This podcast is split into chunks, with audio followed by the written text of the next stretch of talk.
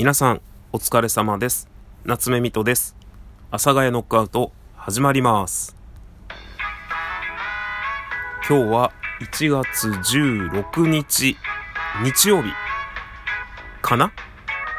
はい。というわけで、めちゃくちゃ晴れた日となっております。皆さんお疲れ様です。いかがお過ごしでしょうか？ということでですね、今日もダラダラとお話を、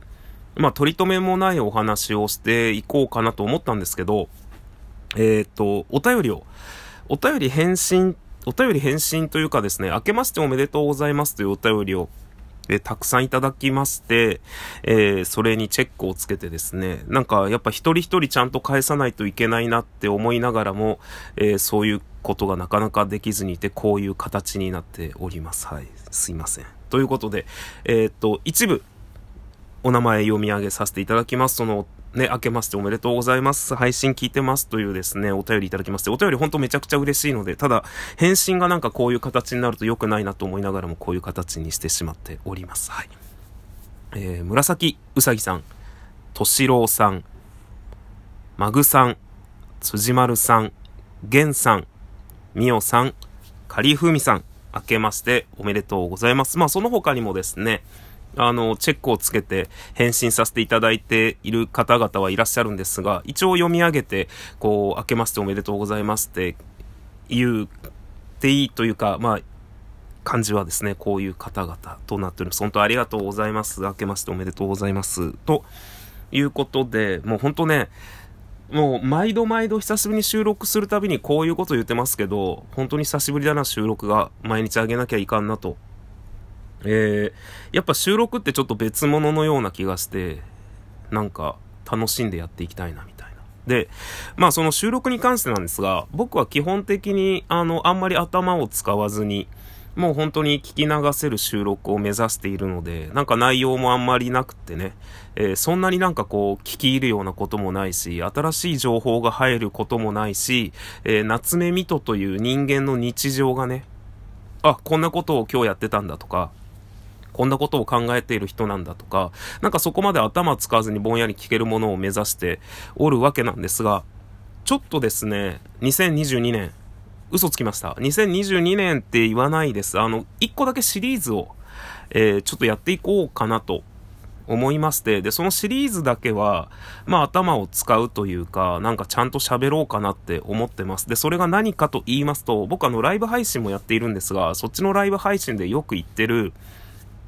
えっ、ー、と、SNS やライブ配信界隈にいる、えー、ちょっとやばい人の、まあ、見分け方っていうわけでもないんだけど、あるあるっていうわけで、まあ、あるあるかな？っていうのをちょっとシリーズで話していきたいなと思っております。なんか、まあ、結構好評いただいておりまして、やっぱりどうしても、まあ、詐欺とかもそうですけど、まあ、詐欺を例えに出すのはどうかと思うんですけど、やっぱ、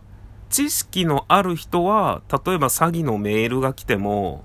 なんか怪しい電話がかかってきても怪しいなって思えるんですけど、ない人って引っかかるじゃないですか。それってまあ、詐欺だけじゃなくてもそうなんですけど、知識を持ってる人だったら対処できたことが、知識を持ってないことによって、引っかかってしまう。で、まあそれがその SNS やライブ配信界隈にいるやばい人あるあるに何につながるかっていうと、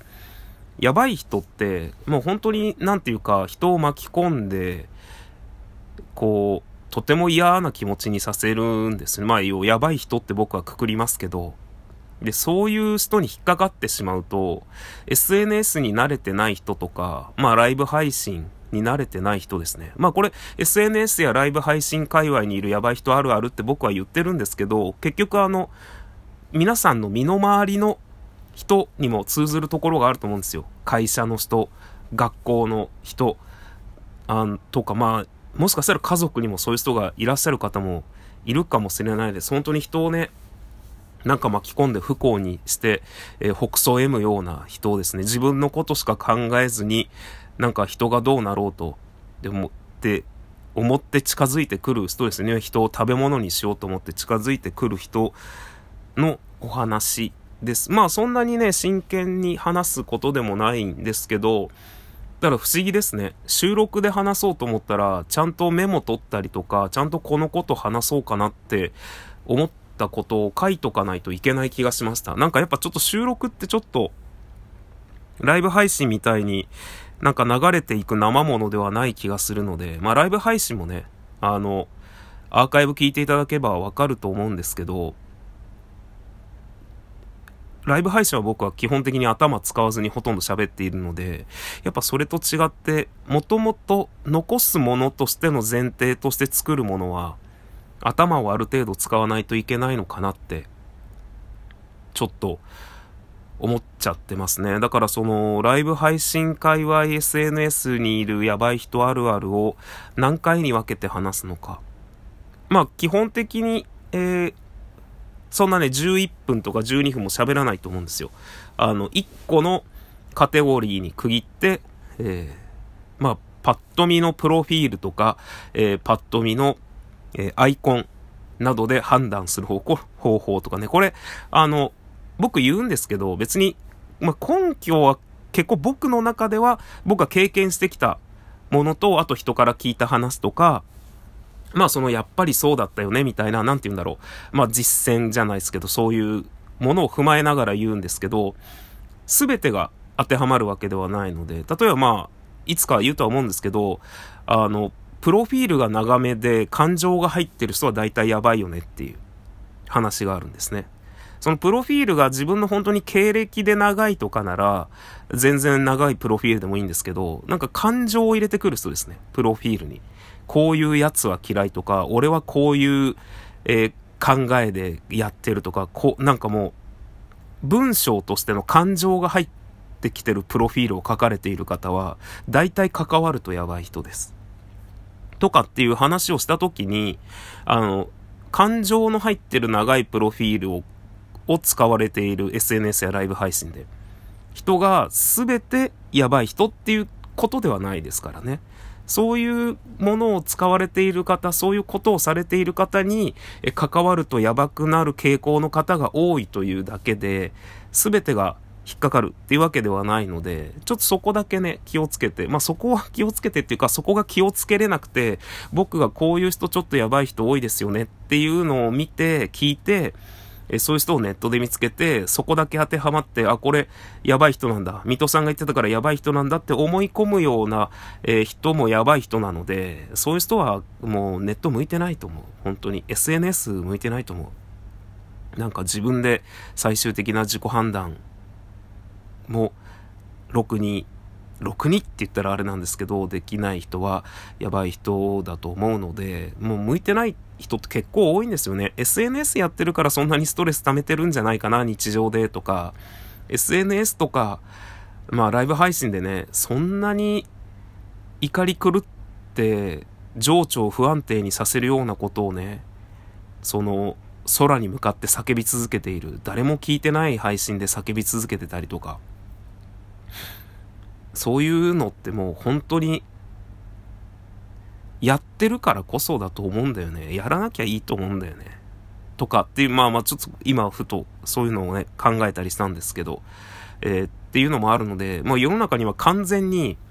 えー、距離感というものが全く分からずに、えー、人との距離感が取れなくて、え勝手に孤立して、え勝手に人に怒りの矛先を向けて、えね、勝手な思い込みで、えー、勝手にいろいろやる人がいるんですけど、多分そういう人はね、えー、もう総合的に SNS は向いてないような気がするので、なんかやめた方がいいんじゃないかなとは僕は思っちゃったりはします。はい。なんか多分本とか読んで、えー、畑仕事、畑仕事じゃなくてもいいんですけど、自然と触れ合って、えー、太陽の光線を朝起きてちゃんと浴びて、えー、暖かい縁側で一日を過ごすような生活をされた方が、えー、その人がね、ネットに出て、えー、人を攻撃して不幸な人が増えるっていうのもなくなるので、みんながウィンウィンになることだと思うなって思ってます。ちなみに今言った生活は僕もしたいです。はい。えー、本当に日常に生活をするということだけに趣を置いて生活したいなって憧れありますよね。ということで皆さん、一旦これにて失礼します。えっと、明けましておめでとうございます。えっと、明けましておめでとうございます。遅れてしまいましたが、まだね、お便り溜まっておりますので、えー、一気にこうしてまたどこかで急にガサッと返信させていただくことになるやもしれませんが、えー、っと、ちょっとね、今年一個だけシリーズをやっていきたいなとその SNS やライブ配信界隈で見かけるヤバい人あるあるをやっていきたいなと思っておりますので、そちらの方の広告告知となりました。それでは皆さんさようなら。バイバイ。バイバイバイ。